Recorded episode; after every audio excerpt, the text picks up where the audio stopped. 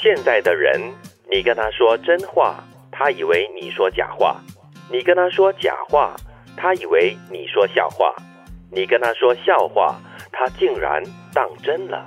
基本上是这个频率不对哈，最好就不要跟他说话， 怎么说都错。可是它也凸显了一点，就是我们每个人的聚焦点不一样，我们看重的东西不一样。嗯，我觉得可能也要看你跟这个人的关系是如何的。嗯，嗯，例如你跟他的关系如果是非常密切的，就是无所不谈的话，哎，可能他会听不出你的语气还是怎么的，啊， 就就会误解你的一些表达方式。再不然的话，可能这个择时、择点和择情境来说些什么很重要。嗯，可能你跟他熟，或者你跟他不熟，但是因为整个情境的关系，你说了一些话，当下他可能不在状况内，或者是在其他的状况内，所以就会有误解。嗯，这个就叫做没有默契。 哎呦，然后像德明讲的，如果呢有一些人他通常对于环境哈、非常不敏感，对对对就是什么样的情境、什么样的情绪，该说结果什么样他的话啊丢出来的话是怪怪的。对对对对你对，会觉得说，哎，这个人只能用白目来形容或。者是让几只乌鸦飞过那种感嗯觉。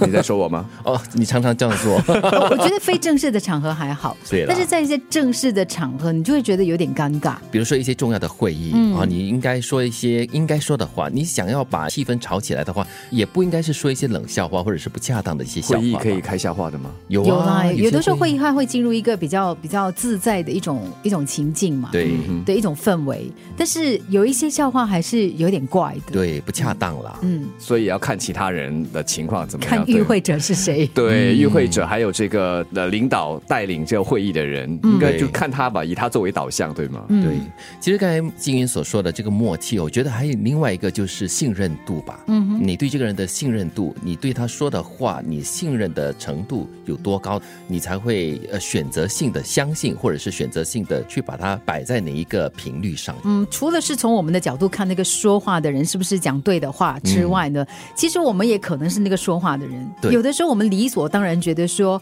，OK 啊，我就开玩笑啊，你听不出吗？其实有的时候真的会听不出的，所以嗯自己也要有这样的那个警惕心了。嗯，再不然的话是听话的人。嗯，这一句话从比方说杰奇的嘴里说出来，今天我听没有问题。嗯，那隔天可能我当时情绪不对，或者是这个在不某在一个状况内，嗯对对对对，听在我耳里就不对了。那那也是另外一个会出现像今天的这句格言这样所说的。但是我觉得人与人之间，如果是出现这样的一个状况，常常出现的话，那应该好好的检讨一下，不只是说话的人啦，那个听话的人也是要检讨一下。不过呢，它也是一个很重要的一个，嗯，可以叫是提醒吗？嗯，就是我们人跟人之间，有的时候因为其实那个感情没有升华到一个你可以预期别人跟你有默契。啊，那种反应哈、哦，所以如果没有的话，你就要继续培养，然后你才进入那个阶段呢。是嗯再不然的话，可能要澄清一下了。就是我现在说的是玩笑话，因为我现在做的是真话，或者是我真的是说真的。我认真的，，对，嗯，啊要要说清楚，就避免误会嘛这。样时时刻刻都要讲清楚自己接下来讲的话是真话、假话还是笑话了。但那不有时是候他会很变累成口头禅呢。